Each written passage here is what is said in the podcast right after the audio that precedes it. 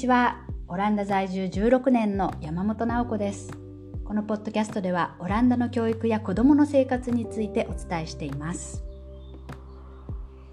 今ですねオランダの街、えー、住宅街を歩くといろんな家でオランダの旗があのはためいているんですね。これあのよく見ると旗のところに、えー、バックパック学校に持っていくようなですねバックパックも一緒にかけてあるんですね。これどういう意味かっていうとそこの家の、えー、子供が、え、高校を卒業する、え、最終試験に合格したよっていうそういうサインなんですね。お祝いのあのサインですよね。でそれを見たあの近所の人たちは「ああそこの息子さん、え、高校卒業試験に合格したわね」って言ってまあ、あのカードとかですねお花を持ってったりしておめでとうっていう、まあ、そういうことをやっています。この時期ですねあの本当あの高校生たちドキドキする時期なんですけれども、えー、このですねオランダではあの大学入試とかですねそういうお受験っていうのはないんですけれども高校を卒業する時に受けるこの最終試験 Aimed Examen っていうのがまあちょっとしたまあオランダでいうお受験みたいなものなんですね。そのぐらい結構真剣で大変なあの試験です。でこれあの全国一斉の共通テストを受けるんですね。これは学校のテストとは別に、えー、まあ、センター試験みたいなものなんですけどもそういった共通のテストを受けます。で、まあ、これ2020年はコロナでなくなってしまって、まあ、学校の試験だけになってしまったんですけども2021年今年はこれが復活しまして、まあ、あの5月のですね中旬からえー、これが始まって、まあ、体育館とかですね大きな会場で、まあ、机と机の間をこう開けてずらーっと生徒があの試験に臨んでいる姿がですね、えー、5月中旬ぐらいにニュースで報道されたりしていましたんですが、えー、それの結果が出たのがこの、えー、6月10日だったんですね。それで、えー、6月11日金曜日にですねあの各家庭に先生からあの電話がかかってきてで合格したかしてないかっていうことでそれでみんなわーってあのなるんですけどそれで結構ですね昨日なんかはあの昨日が金曜日でしたけども、えー、結構 Facebook とかですね Instagram とかではあの息子とか娘が合格したよっていうあの旗持って喜んでる写真とかがね結構あのにぎわってました。これはあの、まあ、先ほど言った5月の中旬から、えーまあ、6月の初めぐらいにかけてまでの、えー、この2週間で開かれるのが第1回目のテストで、まあ、ここで大部分の生徒が受けちゃうわけなんですけども、まあ、例えばあの病気で受けられなかったりだとかコロナで、まあ、この時期隔離されちゃっててテスト受けられなかったとかですねあと準備が間に合わなくてもっと準備に時間が欲しいっていう子たちは、えーと、と6月の中旬から始まる第2回のえー、テスト期間にも、えー、これを試験を受けることができます。であとですね、えー、っとさらにですねこの試験に、えー、っと合格できなかった子たちいくつかの科目を落としちゃったっていう時にはですね、まあ、敗者復活戦みたいな感じでもう一回、えー、っと2科目に限り、えー、ヘルカンシンゲンって言って、えー、もう一回試験を受けるっていう再追試ですよねそれも、えー、と可能なんです。まあ、全国、えー、共通テストではありますけれども、まあ、レベルはいろいろあるわけですね。で、えーと、前にも、えー、前のエピソードでですね中学生の進路中高生の進路っていうのが、まあ、大きく分けて3つあるっていうのを説明したことがあるんですけども、まあ、1つは、えーと、中学高校で4年間通うという4年コース。これは専門学校に行くコースですね。で割と早めに仕事を始めるという子たちが通う。それから、えーと、 HAVO って言って5年 ,5 年間のコースこれは、えー、卒業したら職業大学に通えるよっていう職業大学って言っても、まあ、日本の大学に似たようなあの、まあ、学士コースっていう感じですね。それから、えー、フェベオっていう6年コースがありまして、これは university に進めるコースです。ですから、えー、このエインドエグザーメンっていうのは、えー、4年コースに通っている子だったら4年生の終わりに受けるんです。で5年コースに通っている子はもちろん5年の終わりそして、えー、ユニバーシティコース6年コースに通っている子は6年生の終わりに受けるコースあのテストですね。でそれぞれやっぱりあの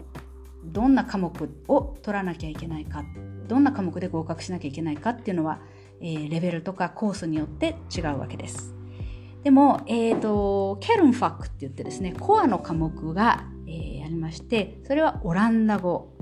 まあ、オランダで言うと国語ですよね国語と、えー、それから英語と数学この3つは、えー、コアっていうことでこの中で落としてもいいのは1科目だけだそうです。これはね結構大事なんであの合格しなきゃいけないと。で後の科目はですねあのいろいろ自分がどんな科目を取ったかとか理系コースに行ったのか文系コースに行ったのかとかですねそれによっても違うんですけれども、まあ、例えばあの職業大学コースだったら全部で8科目あるうちの、まあ、7科目は合格しなきゃいけないとかですねそういう基準があります。で、えー、評価はですね1から10の点数で、えー、それぞれの科目が出てくるんですけれども、えー、まあ小数点1位まで出てくるんで、えーまあ、例えば4.8とか、えー、6.2とかいろいろあるんですけれども、えー、四捨五入して、えー、6以上が合格点つまり、えー、5.5以上の、えー、成績が求められるわけです。でこれはまずあの試験の後に学校の先生がそれぞれのですね数学だったら数学の先生とかが、えー、点数をそれで、計算して、え、評価を出します。でその後郵送で別の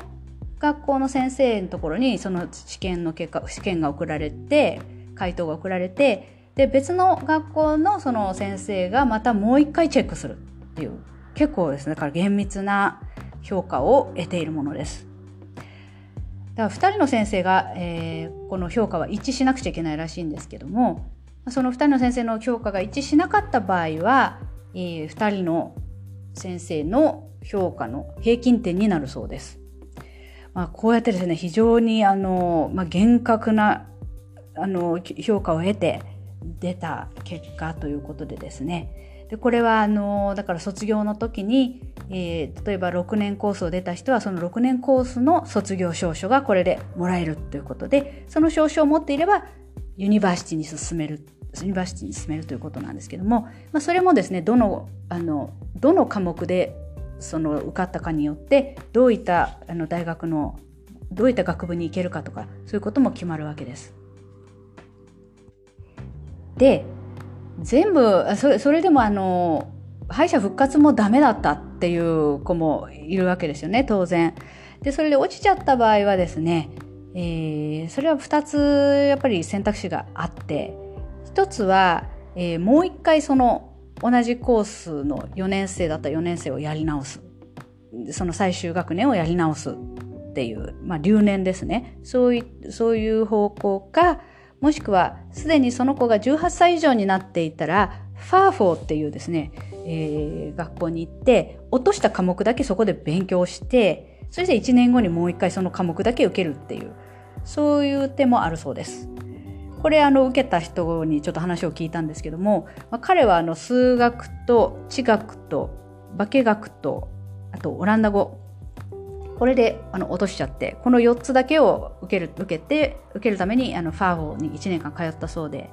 でも4科目しかないんで、まあ、結構あの学校に行ってる時間が短くってあと空いてる時間は結構バイトとかしてたらしいんですけども、まあ、それで彼はあの1年後に受かって、えー、今は職業大学に行ってます。でまあ、見事合格した場合はですねあの4年コースフェンベヨに通ってた人は次に専門学校に行くまたは、えー、同じ高校、まあ、同じじゃなくてもいいんですけど、まあ、高校で、えー、職業大学コースに進むことができます。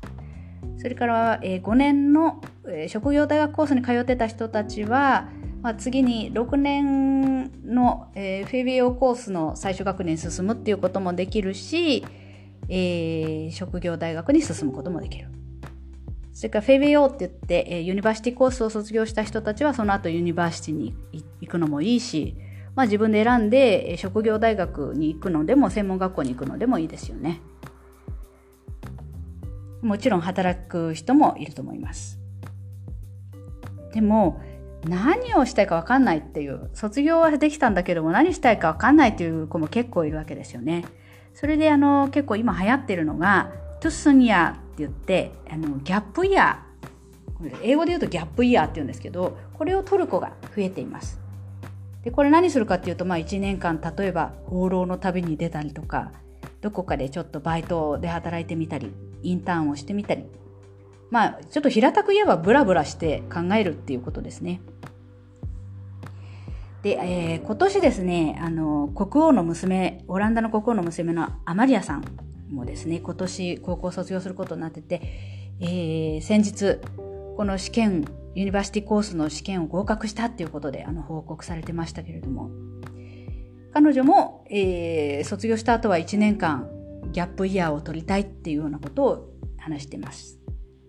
で彼女はねちなみに今年12月に18歳になってまオランダではこれ成人なんですけどもまそうなると年間160万ユーロの収入があの入るプリンセスとしてですねこれ日本円にすると約2億円ですけどもそういうことになっててまああのこれは18歳から160万ユーロももらっちゃうっていうのは多すぎるんじゃないのってあの国民から結構あの議論も巻き起こってたんですけれども、